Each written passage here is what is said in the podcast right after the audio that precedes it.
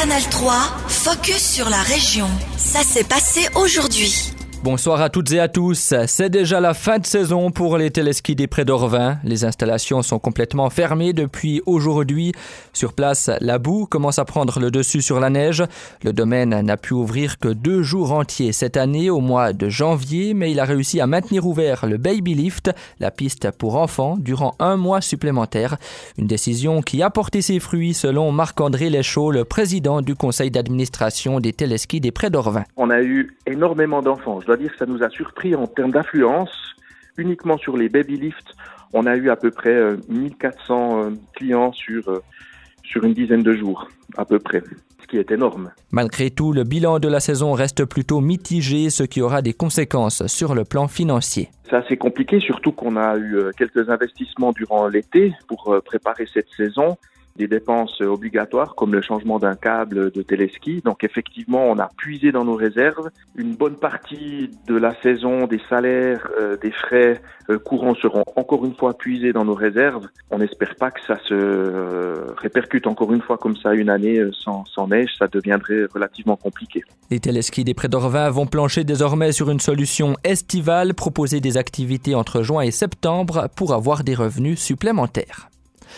Le camping du Fanel à Gampelen doit être définitivement démantelé. C'est la conclusion à laquelle est parvenue la Commission fédérale pour la protection de la nature. Elle considère que cette infrastructure constitue une grave atteinte aux zones protégées. Ce terrain de camping entre les lacs de Neuchâtel et de Bienne n'est pas compatible avec la législation sur la protection de l'environnement. Une réduction de la superficie ou bien une adaptation de l'exploitation du site ne ferait pas évoluer la situation, note la Commission qui demande donc le démantèlement de ce camping exploité par le TCS, puis une renaturation complète du site, une conclusion que le canton de Berne ne remettra pas en question, comme l'affirme Evie Alemann, conseillère d'État bernoise en charge de l'intérieur et de la justice. Cette expertise est claire comme de l'eau de roche. Donc, une discussion politique n'a pas de sens et une nouvelle législation n'a aucune chance d'aboutir. C'est pourquoi je recommanderais vivement, en tant que conseillère d'État, de mettre maintenant l'accent sur la renaturation du site. On peut continuer à maintenir l'espace dédié à la baignade dans le lac et offrir un beau terrain pour le tourisme local. Le groupe d'intérêt qui défend le maintien du camping du Fanel ne souhaite pas prendre position pour le moment. On rappelle que ce camping existe depuis 1955 et son exploitation sera arrêtée définitivement à la fin 2024. Et on change d'ambiance avec la saison des carnavals qui bat son plein.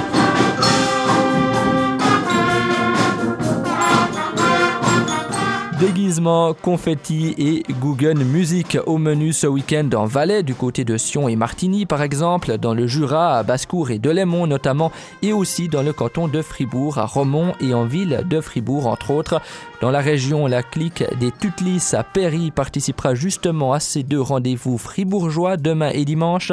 C'est le grand week-end de l'année pour ce groupe comptant une trentaine de membres.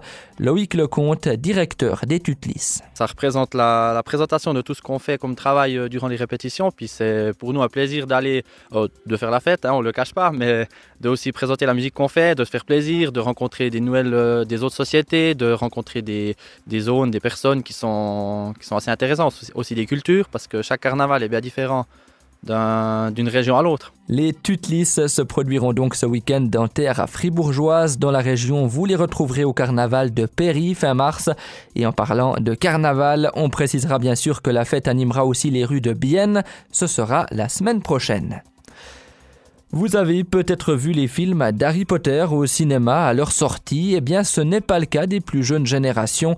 Alors Sanders Production, une association neuchâteloise qui réunit une cinquantaine de jeunes entre 14 et 22 ans liés par la passion du cinéma, a lancé il y a un an le projet Time Machine.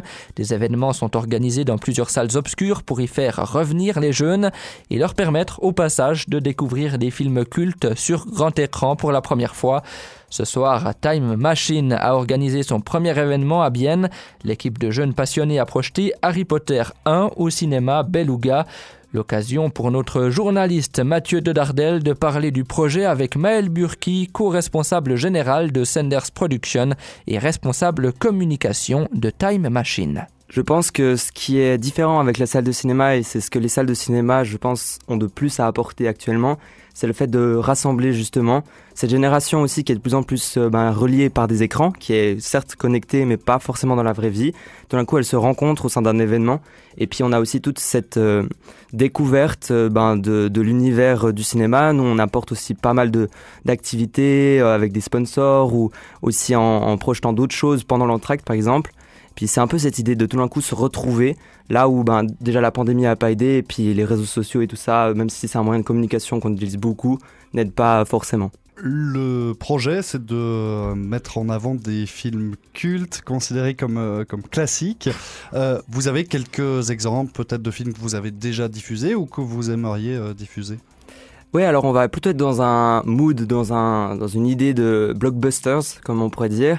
Donc ça va être des films, euh, des franchises comme Harry Potter, Star Wars, ou bien euh, des films euh, plus de genre comme Shining dernièrement. aussi on a eu un manga animé qui était Totoro. Enfin, mon voisin Totoro. Et donc, euh, on essaye de développer aussi, euh, justement, au début, euh, d'avoir des, des, films qui attirent le plus grand monde. Avec Harry Potter, par exemple, ici à Bienne, on essaye ben, de proposer aux familles, aux jeunes, à toutes les tranches d'âge de pouvoir venir. Là où après, ben, en fonction des événements, des collaborateurs sur les événements, on proposera des films de plus en plus précis.